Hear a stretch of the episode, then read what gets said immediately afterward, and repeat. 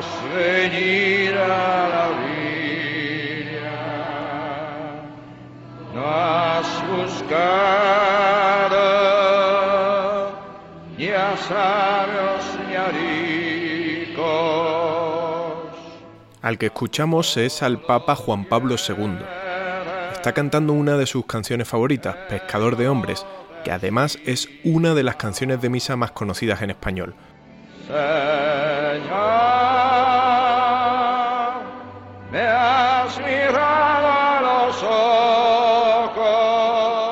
Su compositor fue Cesario Gavarain, músico, compositor y cura. Fue él quien revolucionó las misas en España con ritmos modernos y nuevas canciones muy pegadizas que triunfaron en todo el mundo católico y con las que llegó a ser disco de oro.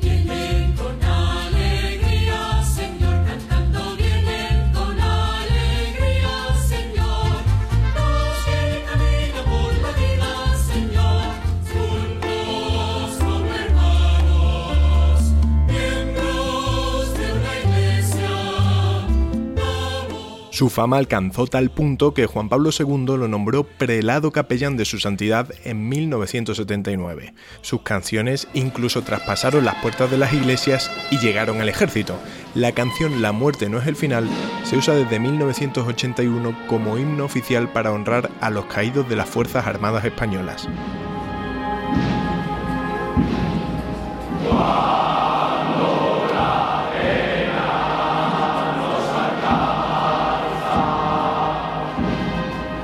Murió joven, en 1991 con 54 años, pero aparte de su obra artística, en los 70, el hermano Gavarain trabajaba como capellán en el Colegio de los Maristas de Chamberí. Se le llamaba Cesario porque precisamente eh, era un tío muy cercano, muy próximo, muy moderno para aquellos tiempos. Era ajeno a los hermanos maristas, como era capellán del colegio, los hermanos maristas no pueden dar, no son sacerdotes, entonces era el sacerdote del colegio. Era un tipo eh, pues que nosotros veíamos como, como un tío enrollado. Este que habla es Eduardo Mendoza, alumno del colegio en esos años. Te llamaba al- a su despacho, que era un gran despacho, podías fumar en el despacho, bueno, teníamos 13, 14 años, fumábamos en el despacho, tenía un buzón de correo, un buzón allí mismo en su despacho. En ese buzón la gente dejaba eh, mensajes para que en horarios de clase eh, pues le llamara y, y a su despacho. ¿no? Y este es Pedro Tena, que también era alumno. Él era, como decía, un poco director espiritual del colegio, le habían dejado un despacho por allí y como decía, con la excusa del buzón y de, y de que los alumnos pudieran contar algún problema moral o de otro tipo que pudieran tener, alguna duda, eh, pues él los hacía llamar a su despacho. bueno, y- un personaje que te decía, pues atractivo en el sentido de, de saberse ganar a la gente. Y este último es Manuel Aguilera, que también fue al colegio con sus dos hermanos. Pues bueno, con un nivel superior a los- al resto de los hermanos maristas, un tipo que sabía hablar, que sabía ganarse a los jóvenes. Hasta aquí el perfil que tenemos de Cesario es el de un cura estrella de la música que compone canciones que canta el mismísimo Papa, que hace himnos que las Fuerzas Armadas adoptan como propios y que además hacía las veces de consejero espiritual de los jóvenes alumnos de los maristas de Chamberí y que hasta los dejaba fumar en su despacho. Eh, yo siempre he pensado que este hombre tenía dos caras, era un Dr. Jekyll y Mr. Hyde, tenía una cara de Dr. Jekyll de tío enrollado, simpático, muy muy moderno y demás, y una parte de Mr. Hyde de eh, bueno, un pederasta, un pederasta al fin y al cabo.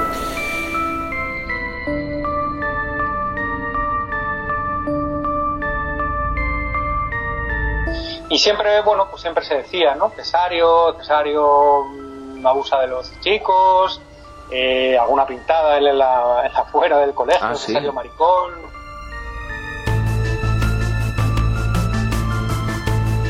Uno de los primeros testimonios que los periodistas del país Íñigo Domínguez y Julio Núñez han recogido data del año 1975. Pedro Tena, al que ya hemos escuchado anteriormente, cuenta desde sus vacaciones cómo acudía al despacho de Cesario. Y en mi caso, eh, la cosa pasó así, ¿no? Mm, Me llamó eh, me gustaba la poesía y bueno, eh, en su momento o debió enterarse que, que me gustaba y me llamó para que le ayudara a componer, a componer las letras de alguna de, de las, de las canciones y con ese pretexto, pues en, durante una clase, eh, pues fui a su despacho y hablamos, yo tenía por entonces 11 añitos, eh, me sentó en sus rodillas y, y bueno, y como decía, tenía, eh, me metió mano por, por detrás, ¿no? Y empezó a sobar por dentro del pantalón, por detrás, y hasta ahí me empecé a sentir incómodo y, y de allí. En ese momento me parece que incluso llamaron a la puerta, así que me un poco por la campana también.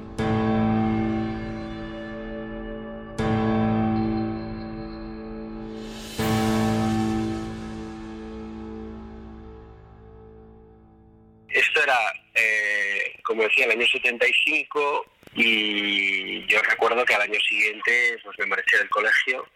Eh, me pasaron varias cosas, pero estoy seguro que este fue uno de los de- detonantes de que yo de que yo les pidiera a mis padres que me sacaran de allí. Eh, eh, luego supe posteriormente que este hombre, a través de mis hermanos, había abandonado el, colegio.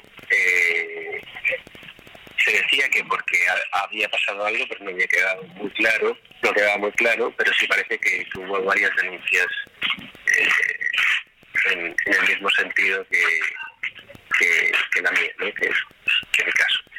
Eh, porque este hombre además organizaba ejercicios espirituales, en cuanto se llamaban así, en los molinos, Los Molinos era un centro en la Sierra Norte de Madrid al que acudían los alumnos de los maristas durante varios días a hacer ejercicios espirituales. A estas convivencias acudió tres años después del episodio de Pedro Tena el protagonista del siguiente testimonio, Eduardo Mendoza. Finales de noviembre, principios de diciembre de 1978. eh, ejercicios espirituales del Colegio Chamberí, alumnos de primero de BUP, eh, en Los Molinos. Y eh, bueno, pues un compañero me dice que ha entrado en la habitación Cesario Gavarain y ha abusado de él. Y entonces que está con un miedo atroz, recuerdo perfectamente su cara, eh, en sus ojos mm, entre una mezcla entre terror y, miedo. Y eh, bueno, pues lo que pactamos es, mira, eh, esta noche lo que hacemos es pásate a mi habitación, eran dos habitaciones contiguas que tenían una terracita que comunicaba una habitación con la otra. Y evidentemente estábamos hablando y tal, y llamó a la puerta otro, en este caso un hermano marista, Aniceto Abad, que era nuestro tutor. Y entonces cuando nos vio a los dos en la habitación nos dijo, oye, ¿qué hacéis aquí? y Tal, que...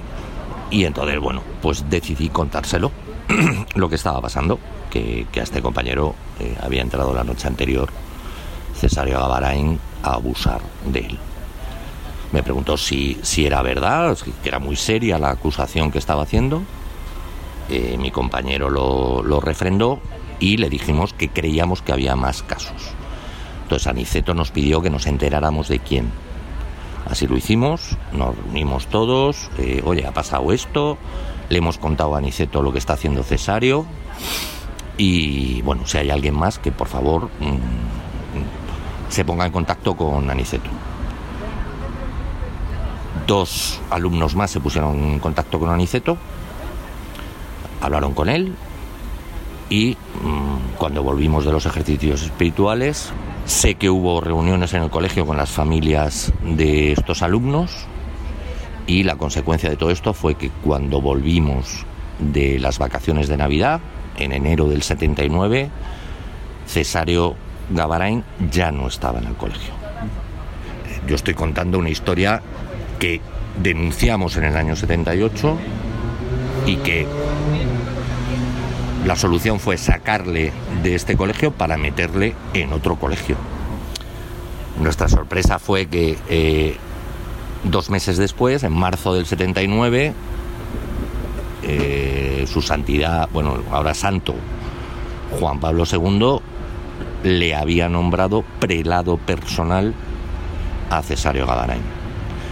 Y la gran pregunta es, ¿qué grado de conocimiento tenía las autoridades eclesiásticas de este asunto?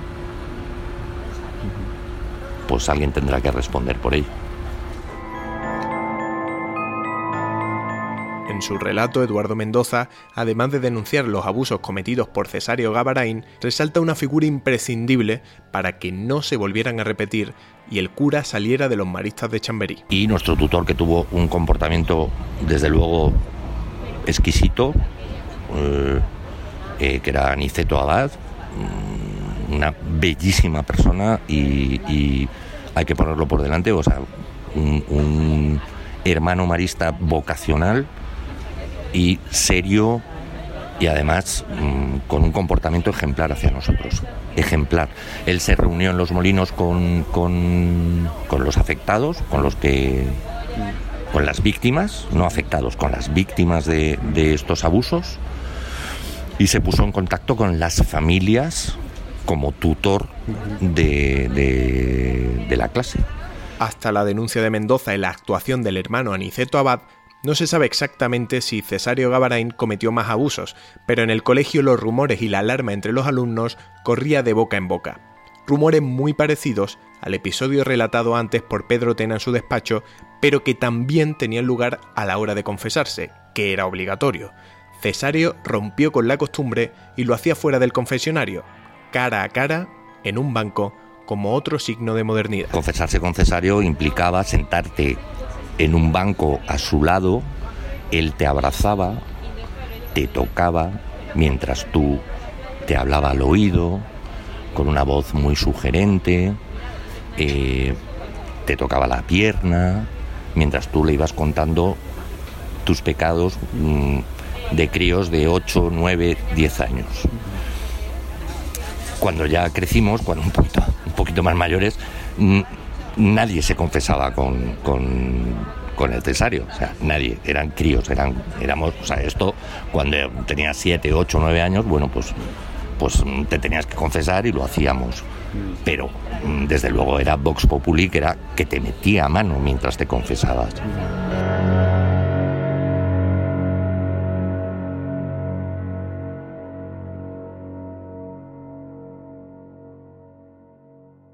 Hay otro testimonio más de uno de los protagonistas del relato de Eduardo Mendoza y que también fue clave para la salida del capellán del Colegio de los Maristas.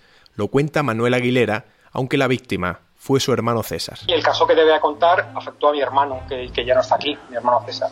La clase de primero de de entonces, que era la clase de mi hermano César, fue, iba, íbamos todos a unos ejercicios espirituales en los molinos. Bueno, pues ese era un lugar donde Cesario, pues, bueno, era, era jauja para él, porque atacaba, Claro. ¿no? Atacaba allí, tenía los cuartos que dormíamos en cuartitos, tenía la- las duchas, la salida de la ducha. Bueno, pues en esos, en esos ejercicios espirituales de noviembre del 78, de la de primero de pues le entró a varios chicos, entre ellos a mi hermano César.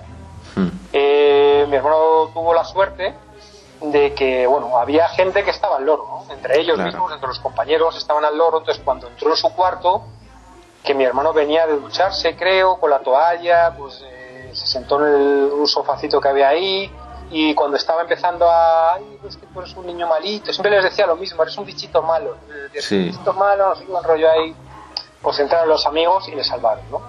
Pero, bueno, el trauma quedó ahí, ¿no? Entonces él, él vuelve, vuelve de esos ejercicios, nervioso, Claro. y bueno, pues estás raro esos días, ¿no? Entonces no sé, no sé qué pasó, se lo, pero al final mi hermana le dice, no, César, ¿qué pasa? Se lo cuenta a mi hermana. Y mi hermana le empuja a contárselo a mis padres, ¿no? claro, pues mis padres en shock total, ¿no? Porque bueno, ese secreto a voces que tal, pues al final era verdad. Pero es que no había, no había solo mi hermano, había otros cuatro chicos, eran cinco en total, que había habido ahí una intentona, ¿no? Y bueno, pues lo que hizo mi padre fue llamar a todos los padres de los chicos que habían sido atacados por el cesario y se fueron a ver al director. Director de entonces, Aquileo Manciles, el hermano Aquileo Manciles acuerdo bastante del... Ah, Entonces, bueno, el hermano Aquileo les recibe y para su sorpresa, en vez de negárselo y decir, no, eso es mentira, eso ha habido un malentendido, es que es muy cariñoso, no, no, le dijo, no, no, eh, nosotros lo sabemos, ah, eh, él está muy arrepentido y quiere hablar con ustedes, ¿no? Porque lo ha pasado muy mal y, y dice que ha pensado suicidarse. O sea, empezaron ahí como a poner paños calientes y a Claro. intentar, bueno, pues eh, arreglarlo como se pudiera, ¿no? Y ahí, bueno, mi padre les dijo, bueno, no te acordarás de la época, la revista Interview, Sí, le dijo, así mi padre les dijo, bueno, o, mira, aquí, aquí, o este señor se va de colegio, o, o yo me voy a hablar con Interview. claro. Entonces, bueno, eso fue, por eso fue la salida del cesario de los maristas de Chamberí en 1978.